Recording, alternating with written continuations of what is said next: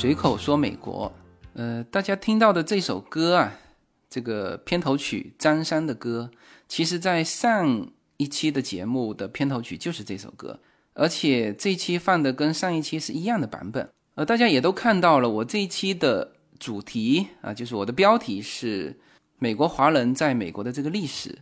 那么这一首歌和今天讲的这个主题啊，甚至上一期讲的主题有联系吗？啊，有联系的哈。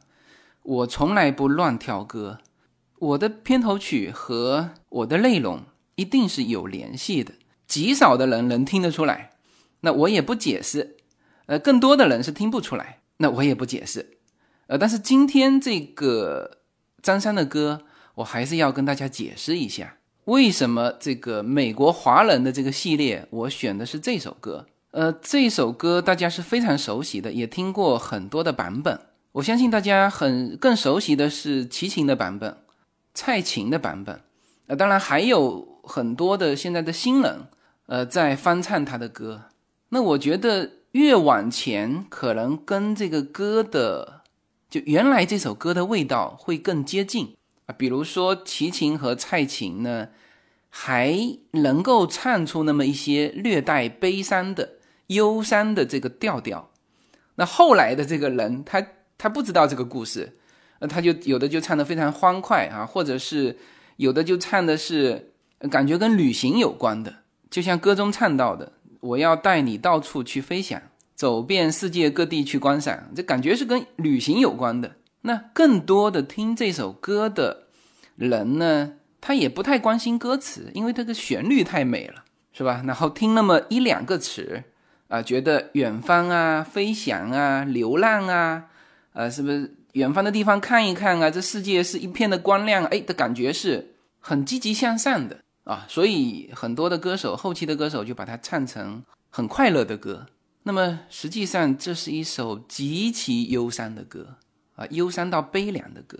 那么在这个歌词里面也是有体现的，它只是埋得很深，是吧？比如忘掉痛苦，忘掉那地方，我们一起去流浪。你因为痛苦，因为无法接受那个地方，你才会说忘掉痛苦，忘掉那地方，是吧？所以呢，今天呢，我先要把这首歌的背景给大家来讲一段故事。呃，我相信所有。听随口说美国的听友都是很有耐心的哈，这个大家听了都四年多了，很快就五周年纪念了，所以我呢就慢慢的把这首歌的这段故事先给大家展现出来，你才能听得懂这首歌哈。这首歌是最早啊，这个版本是一个叫李寿全的人唱的啊，既不是齐秦唱，也不是蔡琴，原创是李寿全唱的。只有李寿全才能唱出那个味道，因为他知道张这个张三实际上是这个词曲的作者。你大家去看他的词曲，都是是一个叫张子时的人啊，所以这首歌的名字叫张三的歌。那么李寿全是张子时的朋友，他知道张子时写这首歌的背景和这首歌后面的故事，所以你去听这个李寿全的版本的，你听到的是一种。忧伤和之后唱的那些很欢快的那个是截然不同的，所以我个人建议哈，大家听这个张三的歌一定要去听原版，就是李寿全的这个原版，就是我在片头曲这里面放的。那么张子时是在什么情况下写这首歌的呢？那这个就要来讲一讲张子时的这个故事。可能对这首歌很很喜欢的这个。朋友呢也会去找这首歌的背景，那背景里面呢就有把这个故事啊大致的啊从这个有利于这首歌的宣传的角度说了一下，比如是这样说的啊，说当年离婚的张子时带着两个孩子在美国颠沛流离的过着流浪生活，啊，尽管生活艰苦，又怀着失婚的痛苦，啊，一个单亲爸爸还是为了孩子强打起精神。要孩子知道这个世界并非如此的灰暗和凄凉，到处还是充满希望的啊！大量的关于这首歌的背景是这么写的，展现了一部分哈。真实的故事是什么样的呢？这就要把这个故事呢放入啊波澜壮阔的华人移民美国的移民史中间的一片，甚至连浪花都算不上的一颗小水滴啊！但是当你去去端详这颗水滴的时候，你会发现，哇，好感人的故事。当年这个张子石，这是真实的故事哈。当年这个张子石为了移民美国，他呢先和他的老婆做了假离婚，然后呢让他老婆和他在美国的一个已经有身份的朋友去做假结婚。结果呢，没想到他的这他老婆啊爱上了他的那位同学，呃，他们还有两个孩子哈。然后这个张子石呢就就气急败坏的带着两个孩子跑到了美国。然后到那边一看，这个叫做木已成舟啊。这个他老婆呢，也是真心爱上了他朋友，是吧？那他朋友可能也是呃真心爱上了他老婆，那这就没办法了。你你知道，在美国没法闹的，而且他的这个手续办的是非常的完整，是吧？他跟他老婆离婚了，然后呢，他老婆跟他跟他朋友结婚了，是吧？这个手续办的太完美了，所以他根本没法说什么。那这个反差让他没法接受，非常的无奈，可能呢还带有着这种想挽回的心态，然后他就在他老婆家的河对岸找了个房子租房住下来，带着两个孩子。那么当然他在美国生活过得很苦，呃，带着两个孩子，单亲的爸爸是吧？就是这首歌的背景，就是到故事的这个点。但事实上呢，这个故事还在进行。那么这种日子过了没多久，张子石就得了肝癌。大家知道他是没身份的吧？是吧？他没法在美国享受这个保险，他也没买美美国的保险，所以他只能呢回到了台湾去治疗。那么回台湾治疗的时候，他其实是有通知这个李寿全来的，但是呢，李寿全当时很忙，呃，没来。然后等他来的时候，就是等他去见张子石的时候，张子石已经死了。所以李寿全是知道这个故事的啊。那么这首歌，我相信写的时候是写在他带着孩子在美国颠沛流离的时候，那个时候感觉还有希望，因为他那时候还有抱着希望说：“哎，我能不能挽回我老婆？”能不能再过上幸福的生活？但事实上，这个故事的结局是是个悲剧，是吧？没多长时间，他就很年轻就去世了，还有两个孩子。那么这首歌广为传唱，无数版本。但是作为张子石这个人呢，呃，大家都觉得太太憋屈了，太窝囊了。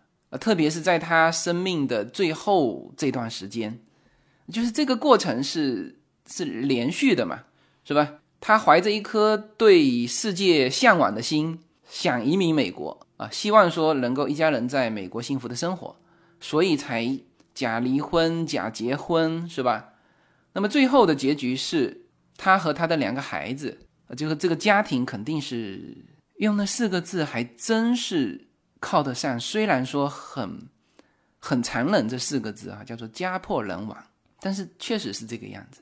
所以，张子石的故事在他们的家族当中都很少人提起。因为我在这边看到一些资料，就是张子石的一些侄子辈的人，他说，比如有一个，他说他就是当年拿着这首歌的原始录音带和歌词去送给李寿全先生的，就他就是这个这个事情的见证人。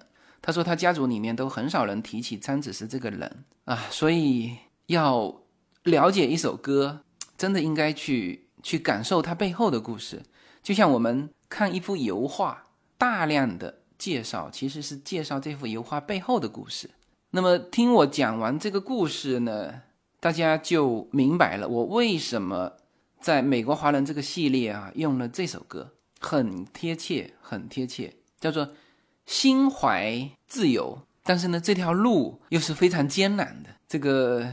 我相信我随口说，美国的很多听友是叫做成功的过来了，但是呢，更多的人是不成功的。就像张子石这样，怀着一颗美好的心啊，要飞到那遥远的地方看一看啊，这世界并非那么的凄凉，但是呢，这个世界是复杂的。呃，这也映衬了我这个系列啊要讲到的这个主题的一部分，就是美国华人在美国非常艰难的。其实我觉得用“艰难”这两个字都不足以形容我们美国华人在美国的这个历程，好吧？那么我们先还是来听一段这首歌，来告别这个悲伤的故事，呃，进入今天的主题——华人的历史。忘掉痛苦，忘掉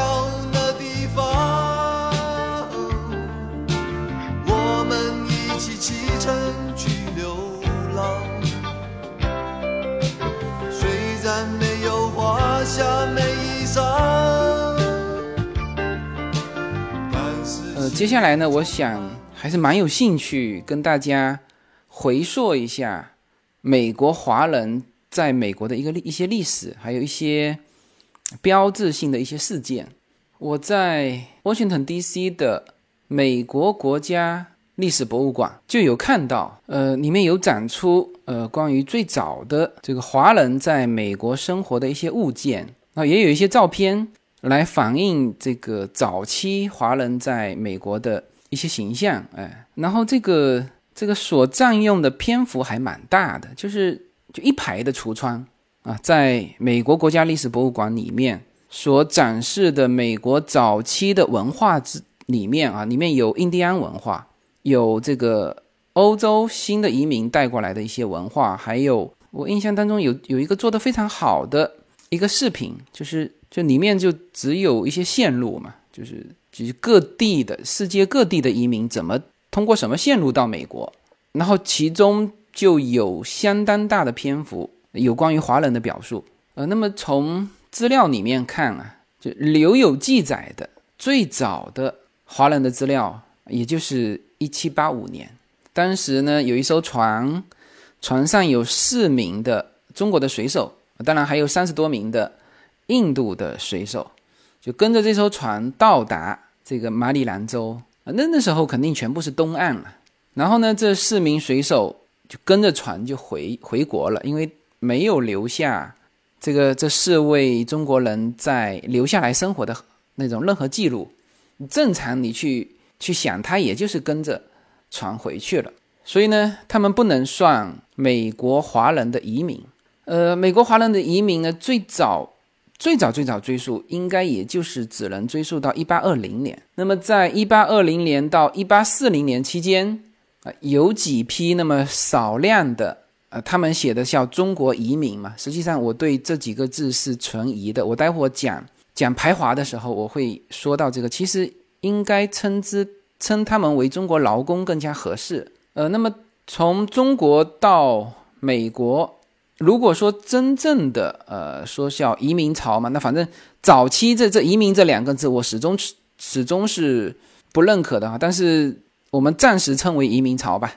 比较大的移民潮是从一八五零年之后。呃，这个几个历史趋势哈，第一就是本身这个。加州啊，开始出现黄金，然后呢，很多的华人到加州来淘金，啊，这是一部分。然后呢，还有一部分是是来美国修铁路的，就是当时美国不是要西部大开发嘛，要建一条横贯东西的呃一条铁路。那当时大量的华工来到美国修这条铁路，呃，有一句话说，每一根枕木下面都埋着一个。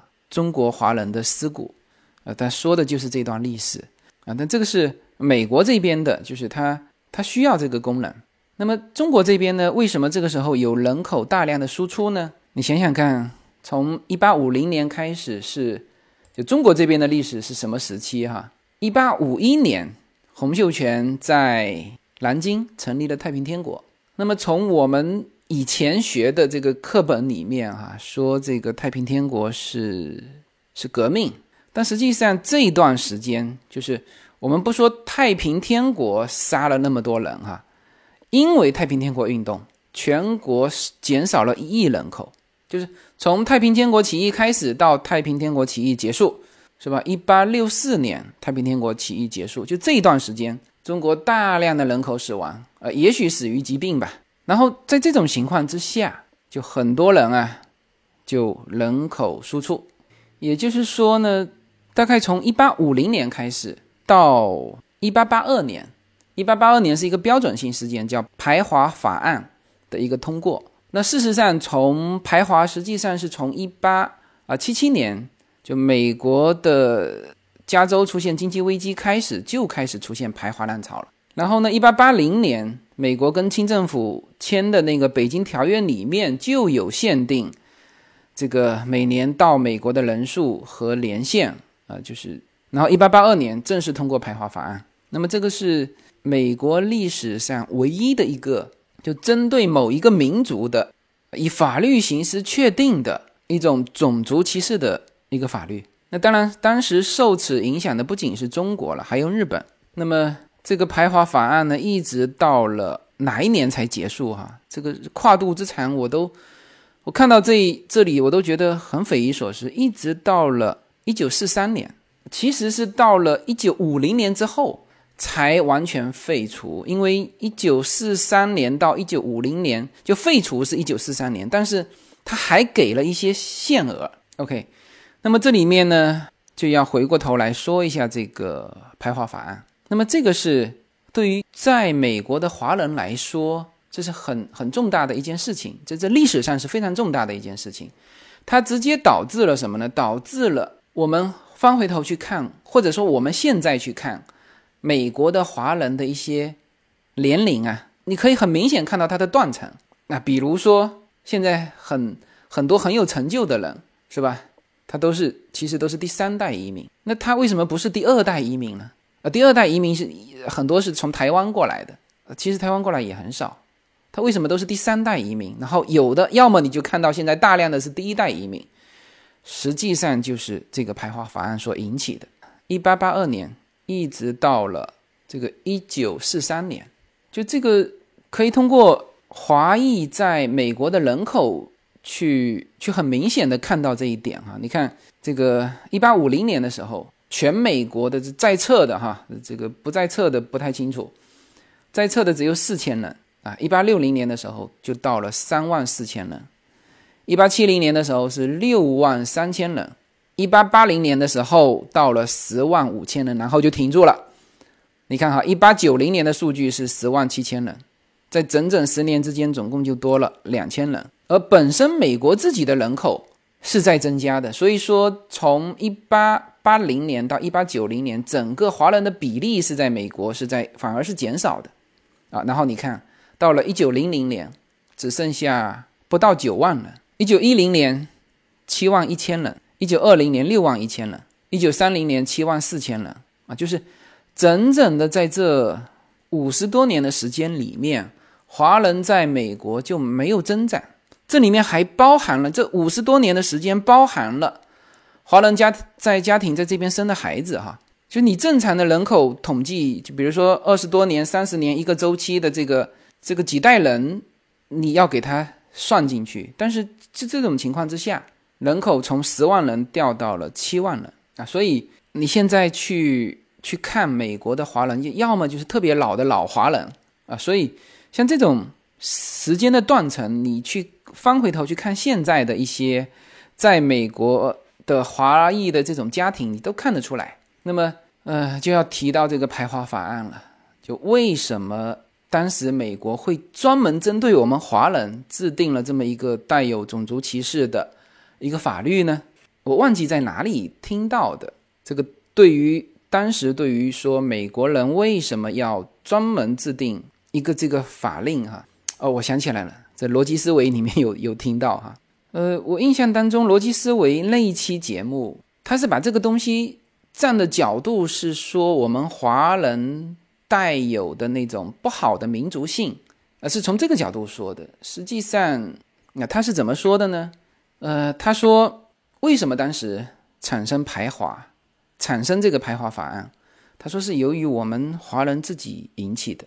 它里面用了相当大的篇幅，说了我们华人自身的一些一些问题啊，比如说别的民族来啊都是拖家带口来的，华人过来就是孤单单一个人来的。就来这边就是干活，然后呢就不消费的，所有的钱寄回这个国内，也不买房子，基本上也不成家，就从青壮年过来干到老，干到死，尸体啊拖这个老乡运回去啊。那这个是当时我印象当中逻辑思维谈的一个观点，就是说我们没有去和美国的社会去融入，所以呢，就美国人看来，华人就对美国社会没有任何的贡献，所以他们才才讨厌华人，才有排华法案。啊，这个就是是从一个极窄的角度。事实上，什么情况？我我给大家说一下哈。他说的这几点只是一个非常非常小的一个因素哈，然后也是有原因的。首先先说美国这边的一个大环境啊，呃，一八七七年开始，加州经济就开始低迷了，就整个美国的经济也不好，因为那个时候华人大量的是在加州嘛。呃，加州淘金啊，然后修铁路从东修到西啊，最后也留在加州。所以当时华人大量的是在加州。那么加州经济一不景气，这个白人首先找不到工作，就是很像现在的情况哈。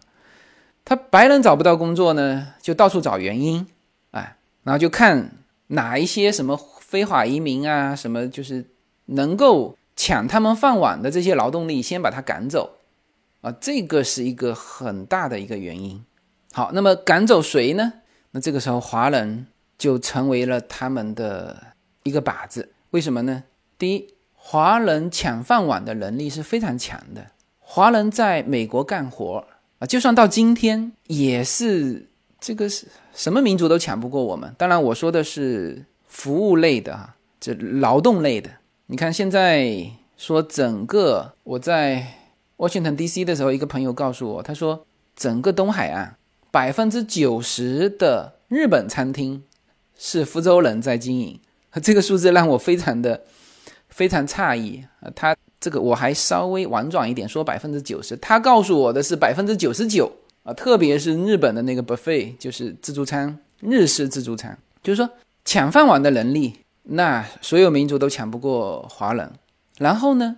就这个民族又有着和他们完全不同的生活习惯。就那个时候的华裔哈，他们称自己就是还是大清子民，留着辫子的，这个还在那边吃鸡爪子，是吧？这个就所有的生活习惯和行为特征和长相装束都和西方完全不同。呃，然后最后才提到说，所谓的没有给这个美国社会做贡献。啊，那个是极其次要、极其次要的一个一个因素。其实最重要的因素就是他们自己经济不行了，然后呢，就是要把最能抢饭碗的那批人给他赶走。这个非常非常像现在哈，现在人家说川普的这个执政之下，为什么就业率会提高的这么快啊？为什么现在这个失业率这么低，就业率这么高？其实非常简单嘛，就是把那个。这个原先在这边的非法移民全部赶走，是吧？原来在洛杉矶，所有割草皮的全是非法移民。好了，你现在赶走了，没人做了，那怎么办？那你只只能去请白人做嘛，对吧？这个就业率就高了嘛。那当然不不见得是完全一样啊，但是整体的思路是一样的啊。这个是当时出现排华法案的一个历史背景。然后再说到中国人。当时中国在美国的这些所谓的移民啊，他他最后是就是排华呢，实际上是叫做禁止中国移民。然后我就要重点说到移民这两个字了哈。我认为当时这些中国人到美国，只有相当少的部分才能够称得上是中国移民，就是最后留下来娶妻生子生活。你这个要从。这一批人是怎么来美国的？他是以什么身份、什么心态来过来干嘛的？这个去分析。刚才把中国的大背景也也说了一下哈，那个时候是什么时候？是吧？这批过来的人是一八五零年一直到一八八二年，陆陆续续来的。那么当时中国是说了嘛，太平天国死了一亿人，这是清末了哈。原来高晓松有说说这个，当时出国啊，最牛的是去西洋留学。那是去欧洲那边去留学，然后其次是去东洋留学啊，就是西洋和东洋呢都是啊都是去留学的。那么他说到下南洋，那已经就是叫讨生活了，就是最穷就混不下的下南洋讨生活。那他确实当时那段时间下南洋的也非常多。那么我们来说一下，就当时说到美洲来的，到美国来的是什么啊？有一个非常熟的词，大家应该不陌生哈，叫做卖猪仔。就这个词一出来，你就明白了吧？就这批人根本就不是什么移民啊，要么就是在当地犯了什么事情，就把自己卖了。因为我们看到很多的电影嘛，就是在当地杀人啦，或者是怎么样。行，我把自己卖了，当时好像就二十二十块大洋啊。那个什么《中华英雄》那那部电影里面就是卖猪仔，但是呃，就是这一批人本身来美国，身份是所谓的卖猪仔。就是就就跟奴隶没差别，跟当年这个从非洲倒卖到美国的这个黑人奴隶其实没差别啊。当然他们是自由人了，就是他们还能赚钱，还能寄回国内。但是就这一批人都是叫做，就首先是赤条条来到你美国的，你都别说什么带着家产、带着家庭，没有，他本身就是过来干活的，或者说本身就是被卖的。那人家当然是单身过来，当然是把所有的钱寄回中国，是吧？当然是老了之后落叶归根回到中国，因为他们过来的目的就是中国混不下去了，他们过来赚一笔钱，最后有的就死在美国，那死在美国，他们也是把尸体运回中国，所以这是一批最苦最苦的人，就来这里的时候，其实已经把自己的生死啊置之度外了，所以才有那条。那条铁路每一根枕木下面都埋着一具中国华工的尸体，是吧？所以那一批过来的，我觉得称为中国华工啊更加合适，他就不是移民。没有什么能够阻挡你对自由的向往。人生是一趟旅程，精彩的是沿途的风景。大家好，二零一八年我将。继续和大家相遇在随口说美国这个专辑的播出时间是北京时间的周五下午，每周一期，不见不散。那么大家除了听我的音频节目之外，也欢迎大家登录我的微信公众号，公众号的名字是无限空间。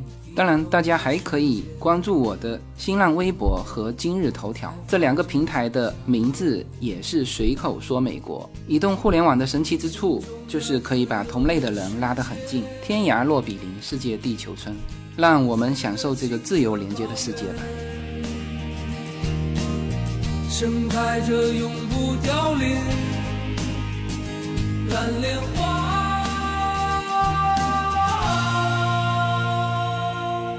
所以你在这种的这两边的大背景之下，你再去说哦，中国人有什么陋习啊？孤身过来只赚钱不消费啊？这个死了之后还运回国内，你这就没什么好讲的。人家的身份就是过来工作的，就是过来就是用命换钱的，而且这部分人是最最底层的中国人。所以呢，我们翻回头看哈，这个应该说第一波的移民。啊，就是能够在美国留下来的，应该是在一八五零年到一八八二年之间，这是第一波的美籍华人的一个移民潮。呃，那么第二波就直接跳到一九五零年之后了。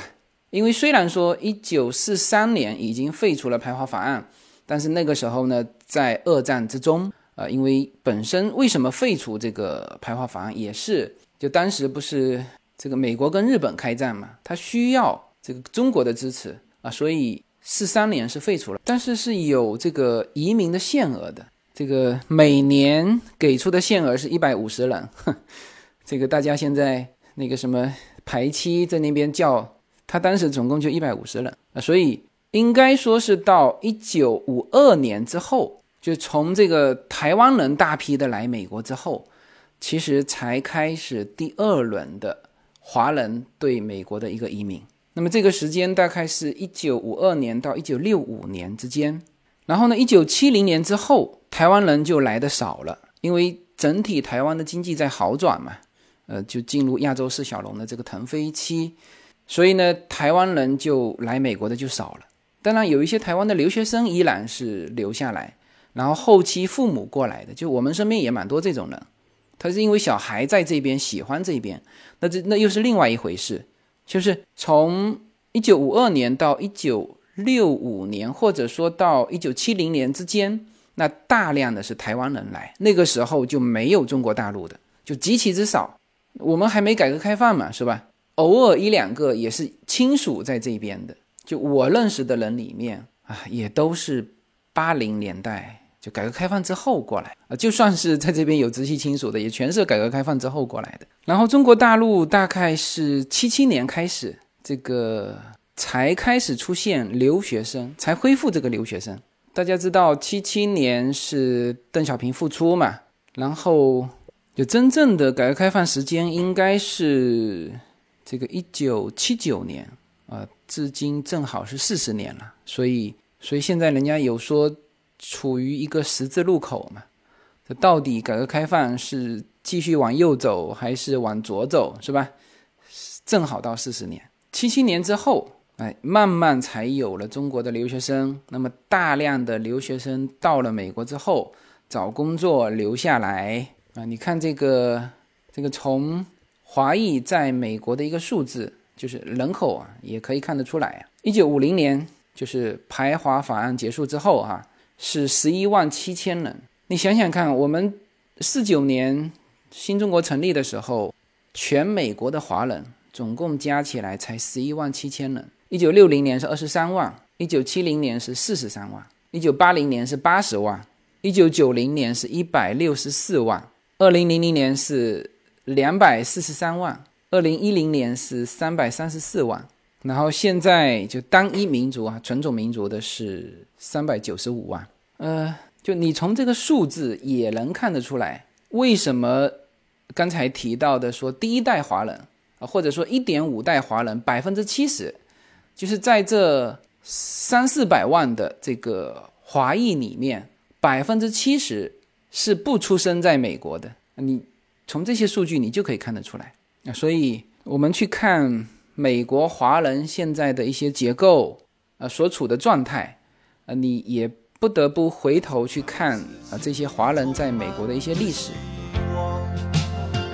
我们要飞到那遥远。大家好，我的新专辑《中美跨境创业与投资专辑》将在二零一八年持续更新。移民之后做什么？家庭资产如何在美投资？中小企业遭遇瓶颈，如何进行对外突破？这些话题是这个专辑希望和大家探讨的话题。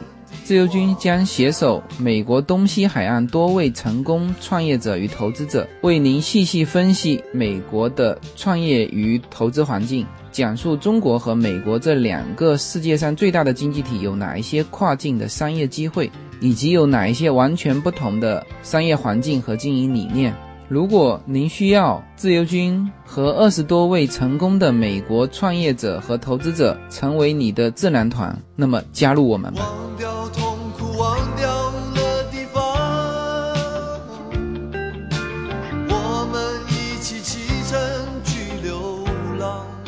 那么现在在美国的中国大陆的人是占到了多数哈。呃，之前说过的数据是百分之六十，当然这百分之六十里面也有是这个第三代移民、第四代移民，就是呃赵美心那个时候他的祖上从广东过来，那这也算从中国大陆过来的。但是大量的是现在，你从这个人口的增长，你就可以看得出来，就大量的占到百分之六十的美国华人里面，现在为主的。变成了啊，已经变成了来自中国大陆的。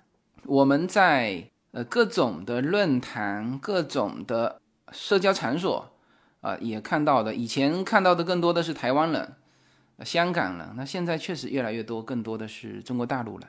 那你看这个，再找一组数据哈，就专门统计从一九六零年之后，当然这里面是包括了中国出生的以及香港出生的在美国居住的人数哈。就一九六零年的时候还不到十万人，七零年的时候是十七点二万，八零年的时候是三十七万，九零年的时候是六十八万，零零年一百一十九万，一零年就到了一百八十一万啊。然后现在的数据我没有到今年的哈，大概的数据是，你把四百万的华人除以六，啊，两百四十万、两百五十万嘛，差不多就是这个数量。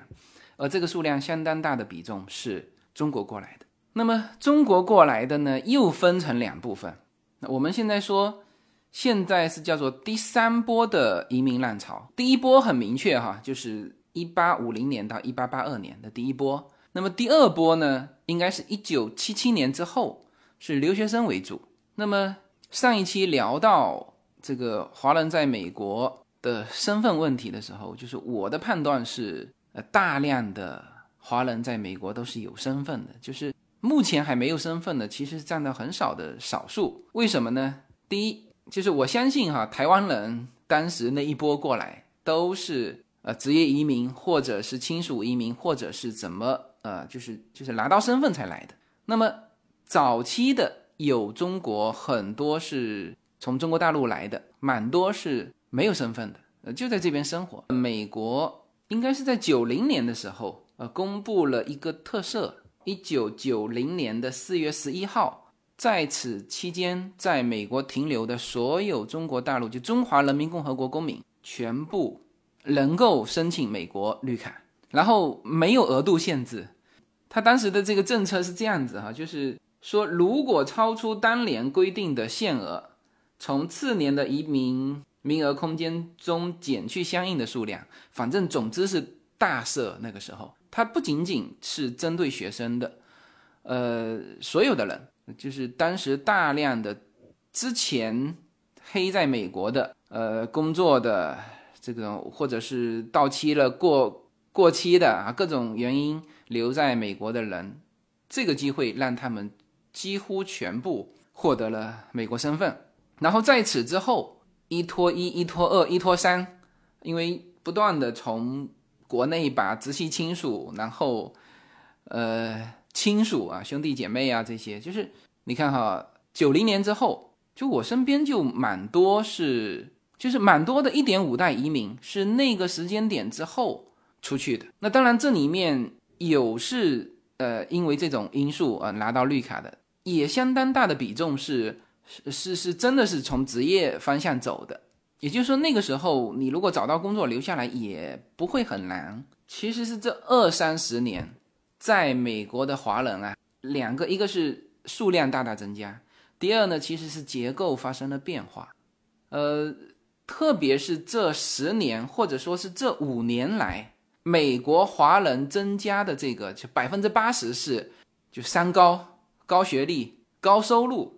高阶层，他们说的是叫中国的富人嘛，就是大量的是这个结构加进来，就是所以说现在整个就是特别是这五年来结构发生了很大的变化。OK，那么从这两期从这个数据啊大数据啊从时间段从比例结构呃来还原了一下我们在美国的华人的一个样子。啊，就是说我们的样子到底是什么样的？五年前是什么样的？四十年前是什么样的？啊，一百年前是什么样的？啊，一百七十年前是什么样的？啊，这是在不断的变化。来的人的就是本身过来到美国人的，在母国的这个这个阶层也是不一样的。啊，最早期的是这个卖猪仔过来的，修铁路过来的。啊，之后的是留学生过来的。然后到现在的是，呃，各种的投资移民、跨国公司高管、杰出人才，是吧？这个是我们的样子。呃，那么这个系列呢，我会继续的往下讲哈，因为我本来准备在这一期讲的一个内容，呃，看来这个时间是不够了，我会移到下一期讲。什么内容呢？是在华人历史上蛮重要的一起诉讼案件，就是这个黄金德案。呃，这个案件。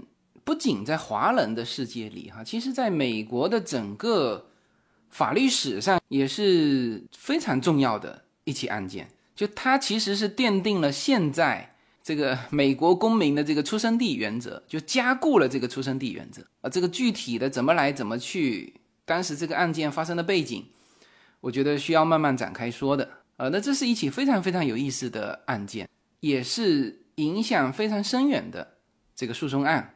它不仅是影响到我们华人，而甚至是影响到，呃，很多的这个少数族裔，甚至现在的这个赴美生子啊，这个之前不是还担心说，哎呀，美国是不是要取消这个什么落地公民政策嘛？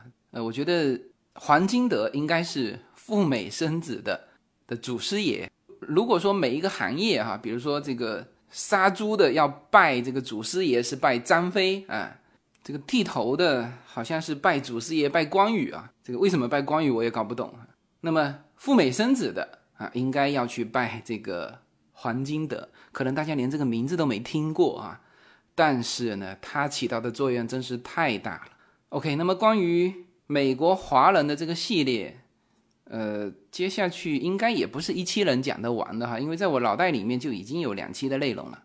我觉得只有回溯过去，呃，或者说放大这个视野，美国的华人啊，才能够更好的看清自己，看清自己的现在的这个这个样子，也看清自己未来的样子。OK，那么这一期就先到这里，好，谢谢大家。